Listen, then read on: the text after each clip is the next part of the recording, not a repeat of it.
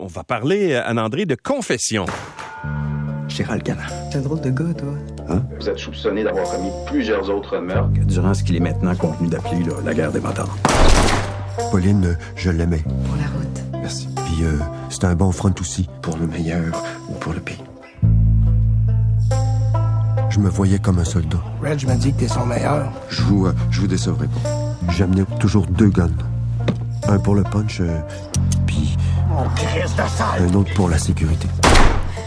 Alors, évidemment, c'est la bande-annonce euh, du film euh, Confession euh, de Luc Picard euh, qui, qui, qui fait quand même un départ assez intéressant au cinéma québécois. Meilleur départ au box-office pour Confession, donc pour un film québécois en 2022. C'est sorti mercredi et en cinq jours, on a engendré 322 000 dollars.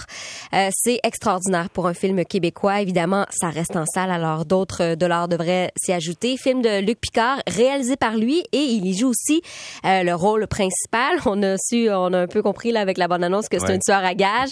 Euh, Gérald Galland qui a euh, particulièrement sévi dans le monde des motards hein, quand il y avait une guerre des motards. Il a admis 28 meurtres et une quinzaine de, de- de confessions aussi pour ce qui est des, des attentats.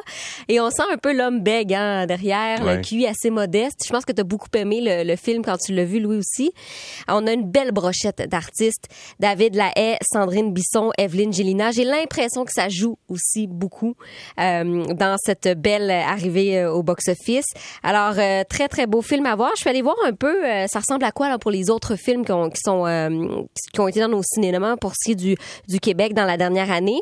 Donc, après sept semaines, Au revoir le bonheur, on est à 785 000 Norbourg, après six semaines, 700 000 et Arsenault et Fils, pour ce qui est du cumulatif, après quatre semaines, on est à 365 000 Donc, avec un 322 000 ça se passe très bien en cinq jours pour euh, le film de Luc Picard, donc, qui s'appelle Confession. Alors, c'est une très, très bonne nouvelle pour notre cinéma québécois. Les gens sont de retour dans nos salles et moi, je le souligne à chaque fois.